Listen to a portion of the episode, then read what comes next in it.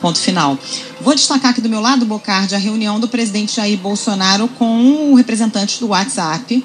É, o WhatsApp reafirmou que o lançamento no Brasil daquele novo recurso do aplicativo batizado de comunidades só vai acontecer mesmo depois das eleições, mas a empresa disse que a definição dessa data não faz parte de nenhum acordo firmado com o Tribunal Superior Eleitoral.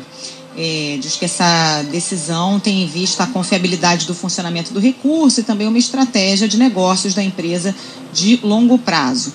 Lembrando que o presidente Bolsonaro tinha criticado a possibilidade de a decisão ter sido tomada como parte de um acordo com o TSE, disse que o fato era inaceitável, que esse acordo não seria cumprido, né? fez uma série de bravatas, mas aí diante é, dessa argumentação aí do WhatsApp, é, segundo os ministros que estavam presentes, o presidente Bolsonaro entendeu a posição da empresa, disse que o governo não pretende interferir no mercado. Presidente Bolsonaro recuando e ponto final.